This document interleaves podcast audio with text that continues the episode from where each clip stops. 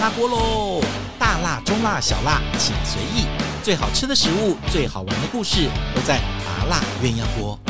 Hello，欢迎收听我们今天的麻辣鸳鸯锅。好久不见，最近呢天气非常非常的热，所以呢这个餐饮啊，在这个市场上也是风起云涌。你知道，自从疫情解封了之后啊，整个台湾台北不只有台北，连台中、高雄各地的餐饮其实都变得非常非常的夯。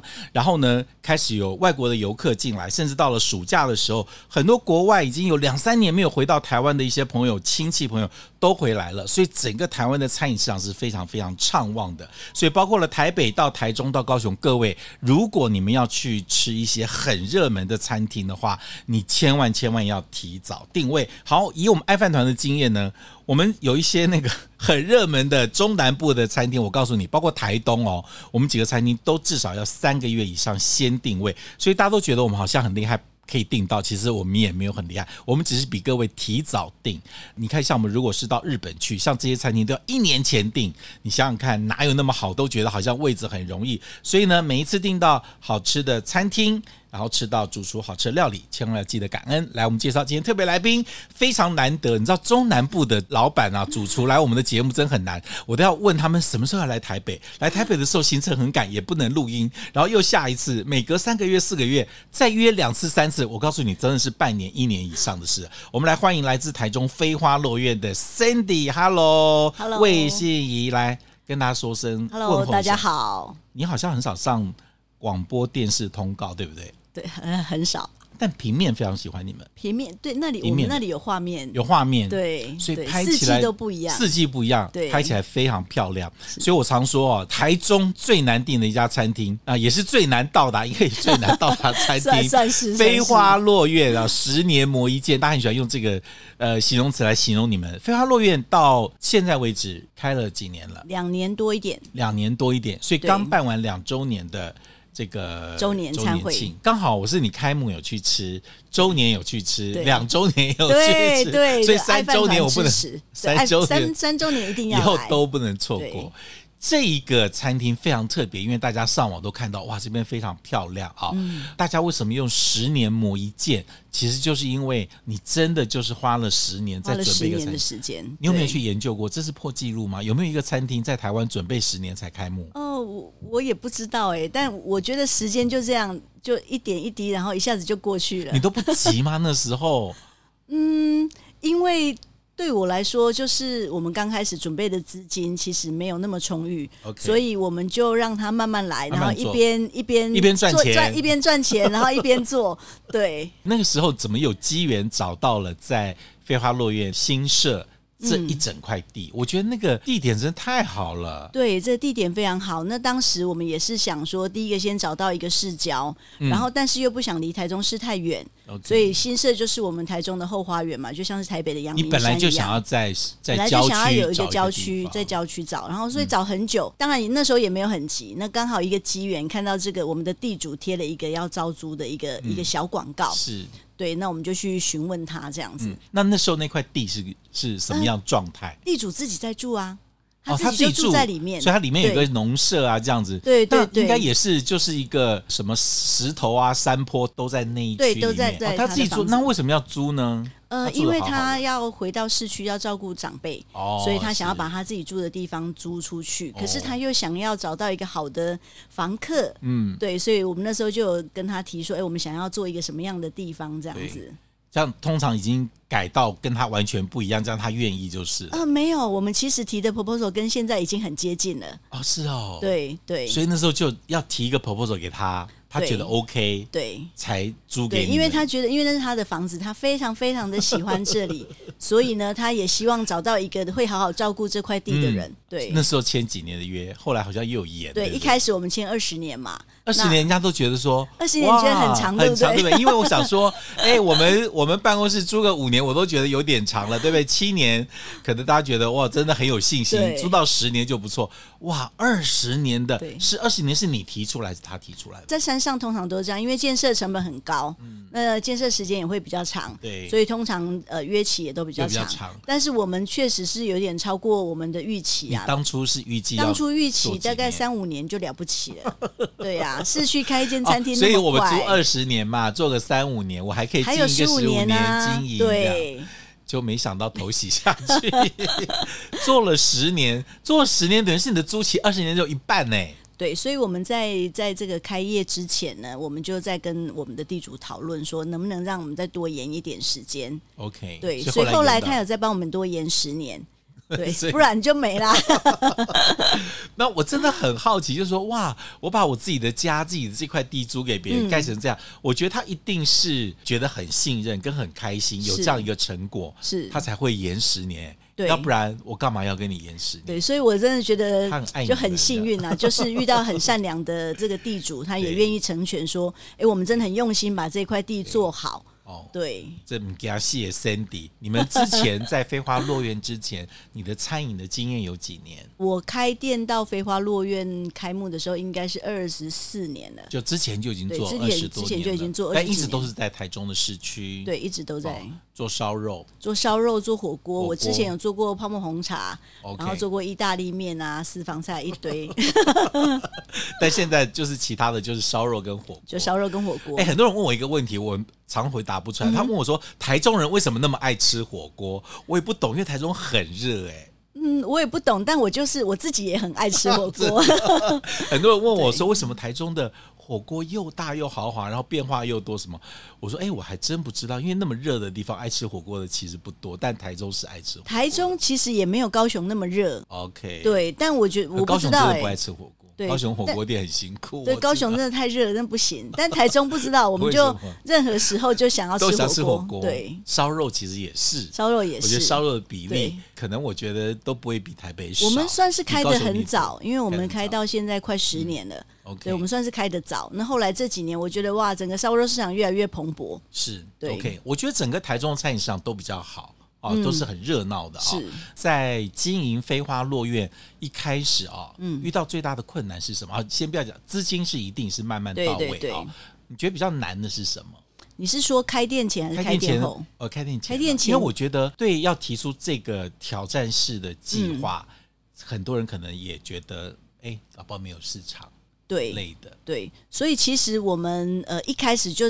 那时候的画面就是现在这个样子，okay. 可是中间其实到过了一半之后，就越接近开幕，你就越彷徨，因为你就越害怕，花了这么多钱，然后盖了一个这么大的地方，万一我要做现在这个样子，我完蛋了，万一没有客人怎么办？哦，对，所以那时候其实有犹豫说，不然我们要不要做简单一点的烧肉跟火锅？我们这么容易上手，要不就来弄个火锅啊？那时候都还有迟疑过这样子，对对，因为会怕，真的越越接近开。越怕，一开始其实你就已经设定了是希望接近怀石的那个方式，一开始就设定是这样，所以都没有动。只是到后面想说，哇，万一没有人那么大的场子，对，会怕。其实你知道会怕，真的哦，真的会怕。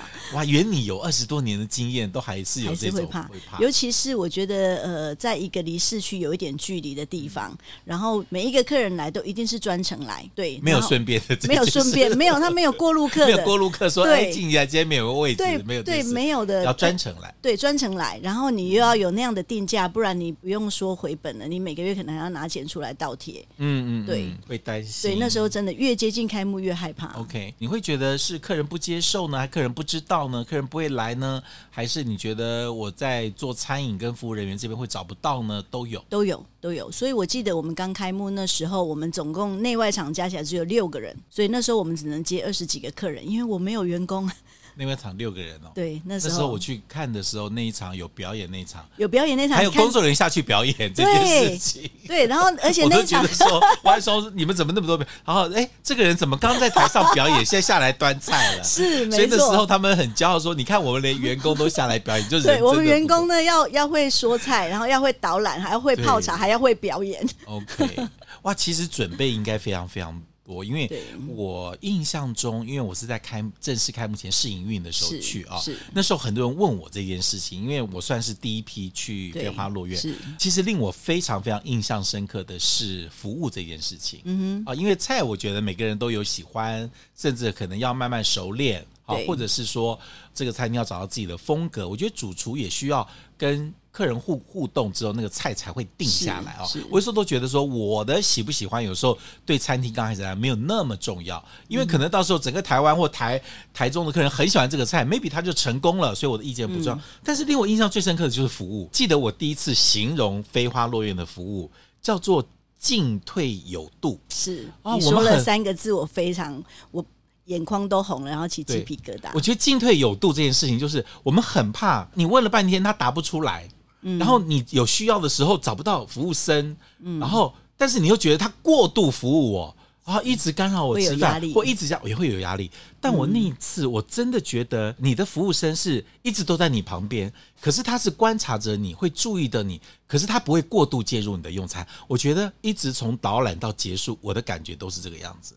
对，所以那时候我记得我们在开始 training 的时候，我就这样子告诉我们的伙伴说：“我觉得最好的服务是你让客人感觉不出来你在服务他。”但是一开始就希望一开始就设定是这样。哎，可是我老实说，那时候很多人问我，嗯、我说连台北餐厅都做不到，台北餐厅很难可以做到这个样子。台北餐厅要不就是很专业，SOP 你知道很厉害哦，背的很厉害。但是你再问下去也不行了。但是呢，有的又是很热情的服务你，然后一直要干嘛要干嘛，你也不能这样，不能那样。啊，我就觉得有的时候服务会变成一个干扰，但我觉得在那边用餐是舒服到一个，就是有一个服务生在你旁边啊，跟你的吃饭的节奏是对，我讲节奏，嗯、是就是你该需要他的时候他就出现了，那、嗯啊、你不需要他的时候，他也不会在旁边一直站在旁边。哎，我觉得这个东西会有被监视的感觉哦。对，那个时候你有特别在这个部分有，那时候其实我们在开始开幕之前，然后我们就在 training 的时候，我就一直告诉大家说。呃，我们要有一件事情，就是我们要先把自己定位成我们是这里的主人哦。对，当我们是主人的时候，客人来是没有压力的，他是要放松的。是，然后我们主人。客人到我们家不是哎，有时候我们就进去拿个菜啊，然后出来告诉大家今天就是刷到那个感觉，对，是很自在的。我觉得来到那个环境给你那么放松，吃饭也应该是要放松的。那我必须老实讲，我们当然有点特殊，因为我们有点知名度嘛。有时候到餐厅去，他们也会有压力。有的就是把你弄得跟别的客人不一样，我也会尴尬。就是哎，大家都在看，为什么我有他没有哈？或者是我要什么都有，然后别人都没有，我就也怕这种。差别待遇，可是呢，我觉得做到刚刚好真的不容易。所以你那时候跟我讲一句“刚刚好”，你知道我有多感动吗？尤其是在刚开幕的时候，我真的觉得啊，对，这个半年的 training 都值得。training 真的有，因为我真的印象非常深刻。那一天就吃完饭了啊，要上车之前，要离开之前，那你们的那个服务员就带着我出去。你知道，真的哦，我那一刻我的鸡皮疙瘩起来。为什么？因为我走那条长长的走廊，再出去的时候，他就旁边跟人讲说，然后他会就才说，他说吴老师，其实我我常常看你的脸书，然后我觉得我很喜欢你做菜什么什么这样子，我就说哦好，他也不会一开始就说啊吴老师怎样，我常常他也不会把你当成嗯明星或者是很热情的接待，没有，他就把你当一般的客人，但最后他才说出说我其实常看你，我就觉得哇，那他整场可能都忍住了。也没有刻意跟我打招呼，可以跟我聊天，但最后他还愿意跟我说一声我是你的粉丝，我就觉得哇，这个训练是一个让客人很舒服又自在，而且我觉得但最后那一刻是开心的，你知道我意思？所以他对每个客人都一样，嗯，他没有把我当成很特别的一个人，只是最后的时候再说啊，我我其实看过你的脸书，这样。我就觉得哎，这小朋友很让客人舒服跟自在。你知道，我们也当没有记住，你怎么不认识我？我们也不会，我们有时候怕别人一开始认出，一直打招呼讲话，我们也怪。所以那次让我其实是印象是很深刻。然后你们在菜单设计上，嗯，一开始的时候，对于这种季节的东西，其实，在台湾，我老实说不容易做到。对，其实也是有一点难度。那我觉得我们到现在已经换了六套菜。那我觉得也是，主厨也在这方面一直去调整，怎么样跟在地更多的连接，嗯，对，然后怎么去让在地的食材啊，或者是在地的故事，让客人知道，对，这我这是我觉得越做越有趣的地方。对，嗯，对，有时候人家跟我讲说，哈，台湾有没有怀石料理？我老实说，台湾有一些标榜怀石料理的餐厅，可是因为你知道都在市区哦，嗯，所以你跟自然的连接，跟在地的连接没有那么的强烈。嗯，好，一定要到了这个跟天跟地跟。跟自然很融合的地方，再来做怀石就自然的多了。嗯、其实我觉得从精神的，先不要说标准那个制式好了啊，呃、可能对日本的怀石，可能它的规矩很高那里面。可我觉得从精神来讲，你们是容易去融合的，是因为你们太容易有四季的感受在里面。对，但是我没有那么想要让它变得像怀石这么拘谨。对，对我希望他来这里是真的是很轻松舒服吃饭的地方。所以人家问我说：“我说哦，他们是怀石，呃，又不像，他们是一种 轻松。”自在有怀石精神的这样的，就就要讲一下，对对对。那我觉得单用怀石来定义你们菜，我觉得也有一点委屈你们啊，因为我觉得容易会让别人制造一个距离感啊。到了那边就觉得哇，到了一个有好漂亮花园的地方的朋友家吃饭，对这个样子。所以现在换了有六道菜，六道菜，你们自己再找些在地食材也很认真哈。对，包括。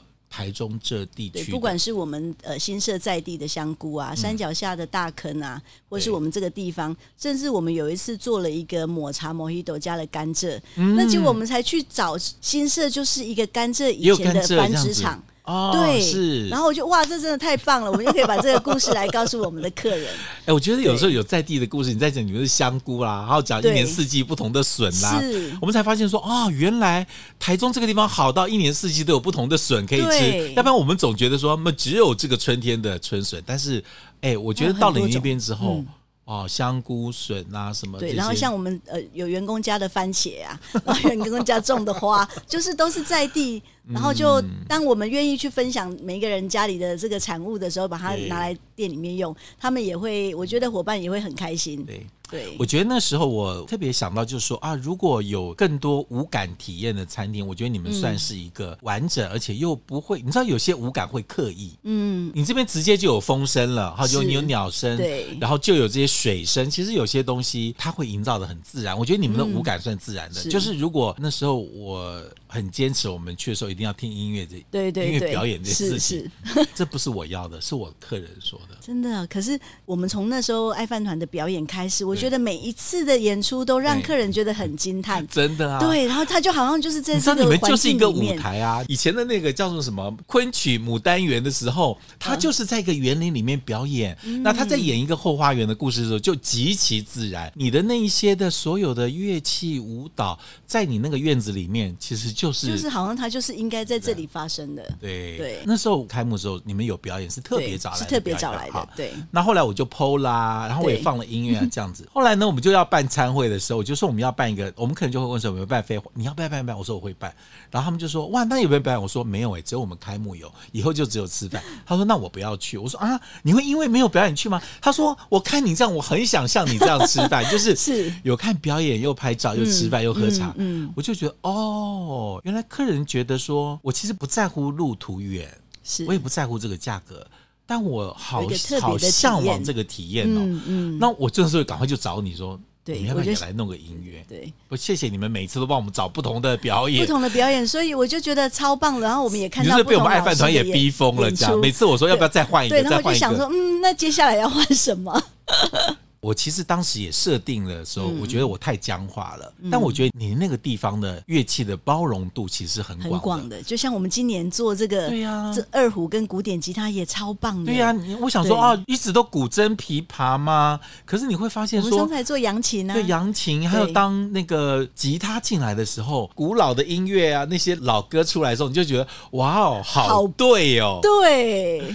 我们客人其实对那个是爱的，嗯，所以以后你们像一些重要的活动也都可以表演。对对对，现在就是周年的活动会有演出，嗯嗯，对，真的是我觉得好好玩哦，就是你也在一直在找一些新的东西进来这样子。那你开幕之后，你知道现在两年多，嗯，你觉得中间又经历疫情？是啊，那时候疫情，我记得那时候进了好多货。对对对，我、哦、那一次真的想到，现在想到都还觉得好有趣哦。这样说，真的哇，都进了货，结果餐厅规定不能营业。对，然后就瞬间就是马上 PO 脸书问看看台中有没有人要买这个生意。所以你说在陈平时期经营三年活下来餐厅，我都觉得哦，那算蛮厉害。在疫情这三年半期间，你看你们开幕是经历这疫情，对，而且还不到一个月。对哈，对，还能够活下来，你真的是。是不是奇迹？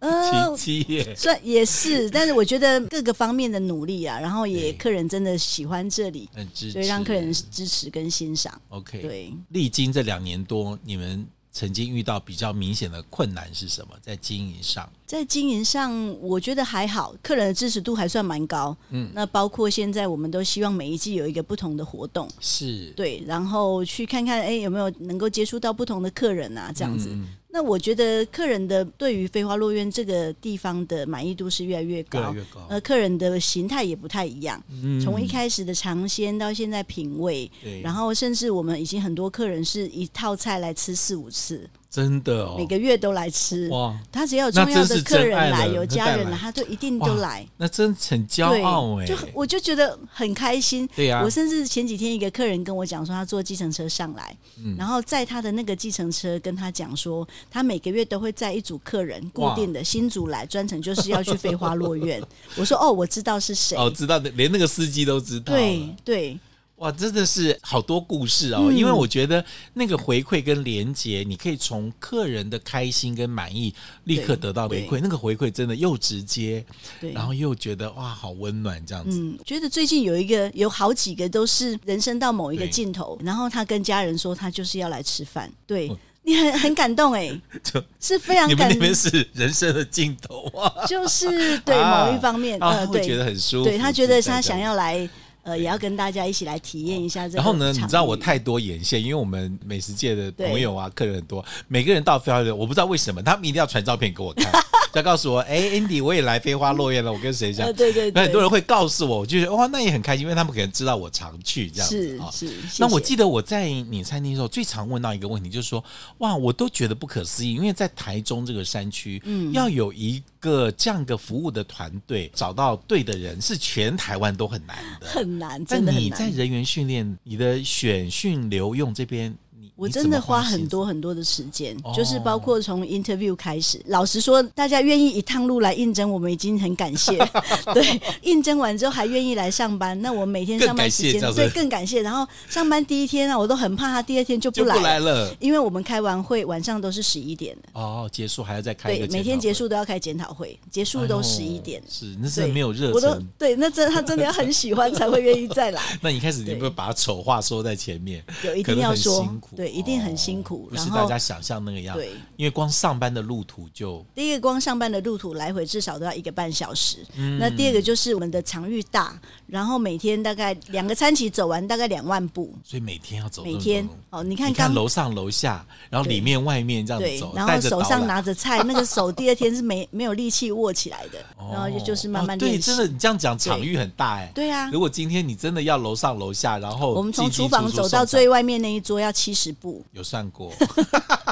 而且手上两手是拿着菜哦，啊，十道菜就七百一千步走了，对，跑掉了，更不要说其他，更不要说还要收送干嘛？哎呦，吓死人呢！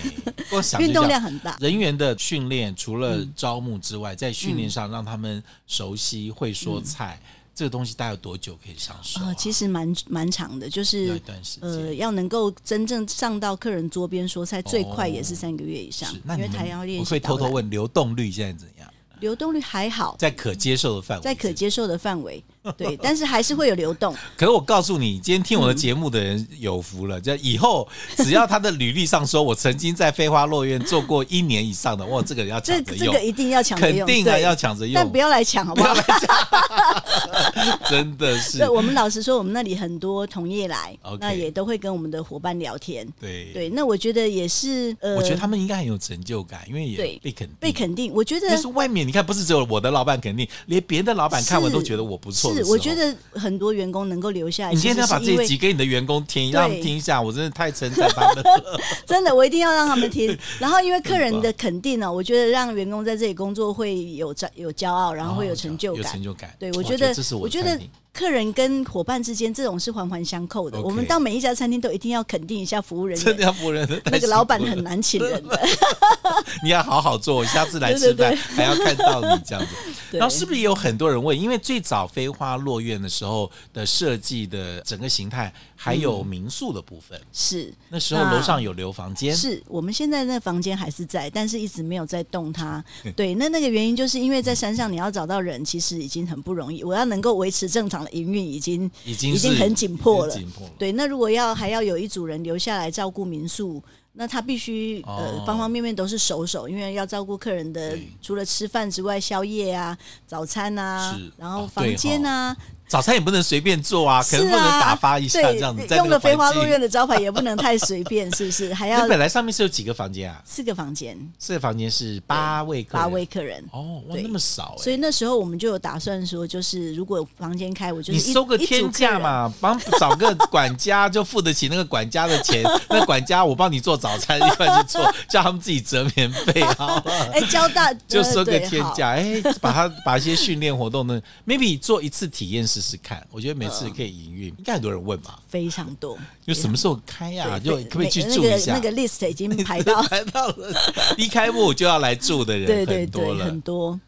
我相信在那里住应该非常棒，就是因为我没见识过它的清晨，晚上就是那个露台，然后那个清晨就是没有人的时候，那个非常的舒服。因为我们离开的时候是九点钟嘛，对，在深夜可能又不一样，是。然后甚至清晨我们完全没有经历过，对。哦，但我非常喜欢你们那边的夕阳这样子，对，哦，真是每次看到那箱我觉得哇，这个地点是怎么会这么好？对，就明明都是看同一个太阳，对，然后每次还是很感动，对，然后每个人都会问那个水池可不可以下去游泳？哦，没有，那个池子 是让大家看的。对，对，你自己在做完这个，你的那些设计师，因为应该也觉得你是疯子吧？大部分人都认为是疯子，而且客人都会帮我算说：“哎，你先今天这样才几个客人？客人会走一圈哦，来数看看今天有几个客人。你今天营业额才多少？你这怎么会回本？对，然后客人都会先帮我算好。我现在下午来喝茶的人多不多？现在？呃，我们现在喝茶都是吃完饭才上去喝茶嘛。吃完饭上去，对，没有单独的喝茶，对，就不太一定。有的时候客人跟我说：“我可不可以早点去呀？这个吃晚餐我到那边弄。”我说：“没有办法，人家的那个。”午餐才刚刚，客人才刚走。对，对你来见识过嘛？你进来的时候，午餐客人才刚离开。对呀、啊，我想说，对，真的，那你的员工是没有休息哦，是因为你看他这个那个地方，吃完饭还喝个茶。喝茶聊天还不走，还聊天，对，都觉得太舒服了，都不想离开，都不想离开。可是马上晚场的客人想要提早进来，对，拍照，然后杠，然后吃，你看就。所以真的有时候不是不愿意，但是真的没有办法，我一定要让员工有一点休息的时间，还要让他们吃饭。对对，因为工作时间很长，对，拜托，那一定要让他们吃饭的。真的，你看，能够真的这样可以还能够留住员工，真的不容易。我真的每天都很感激他们愿意再来上班。真的哦。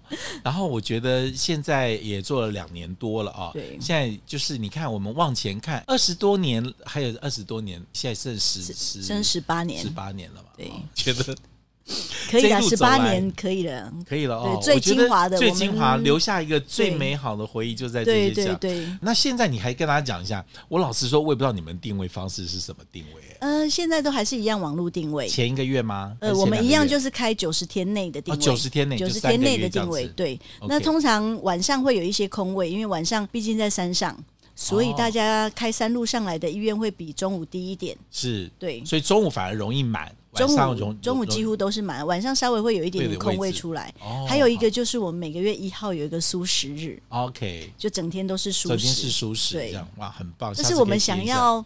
就是也服务素食的客人，然后、嗯嗯、呃，虽然素食客人目前还不多，但我觉得做起来蛮有意义的。OK，对，所以每个月第一天，第一天是素食，素食它随着我们季节换菜也换菜。啊，真的是，对，你们主厨真被老板吵死了，我怎么这样讲？我们不要在这里说吧，等下主厨会听到，会听到这样。好，我称赞，我称赞他的招牌腐饭非常好吃，阿文哥非常喜欢这样啊，你很棒，你很棒，好，要撑住，要撑住，加油，这样，我觉得。很开心。那其实我们客人好特别，我们客人是喜欢，因为台北去难得。嗯、那我每次都告诉他们，我告诉你吃晚上太好了，因为又有白天，还有夕阳，是还有晚上的虫鸣鸟叫，是可以惊艳到三个，可以看到夜景，夜景下面花。我觉得那三个情境你，你你其实是比中午要丰富的，是是，哎，好特别。我们台北是喜欢参加晚上场，那未来还有什么计划吗？在今年的、呃、马上要做一个亲生的，对，亲生的清酒季，清酒。对，就是在青森有四个非常厉害的酒造，我上个月去，然后把这几个酒造的酒带回来，是，然后想要个就分享，因为我们去年也做过一次，是，所以就希望，哎，那蛮不错，就是每年做一个两天非常适合清酒，是超那个环境超适合的，我都觉得。对，然后每次没有很爱喝清酒的人到你那边都觉得说，这个地方不来个清酒，真的对不起自己。对，然后又又好搭餐，然后又那个环境又非常棒。所以十四十五，十四十五有两天的清酒季。然后十月有一个邀请米其林主厨来客座吗？客座，对，可以透露吗？还不行，但是十月五号六号可以把时间留下来。那我们先留下来时间。对对对，好了，今天非常谢谢。我觉得那个梦想在实践的过程当中，有很多人看着你慢慢茁壮哈，甚至有的人替你担心，后来替你开心。我觉得这个都是一个很美好的这历程。有时候等到我们年纪大，回过头来想一下这二十年，都觉得啊，你是三十年了，我们是 二十年了，对，很精彩，很精彩，精彩，非常精彩。我们就期待飞花落院每一次都可以带给我们很多惊喜。如果大家喜欢到台中的飞花落院去看一下这个院落，哇，真的像是回到家。然后你一定要特别留意他们的服务，这是我挂保证的。好了，今天非常谢谢 Cindy 来我们的节目聊这个，下次再来聊，好不好？好，谢谢你，感谢大家收听我们今天的麻辣鸳鸯锅。下次我们有别的好听的题目跟精彩的人再邀请来做访问，记得按赞分享给我们五颗星。下次再见了，拜拜。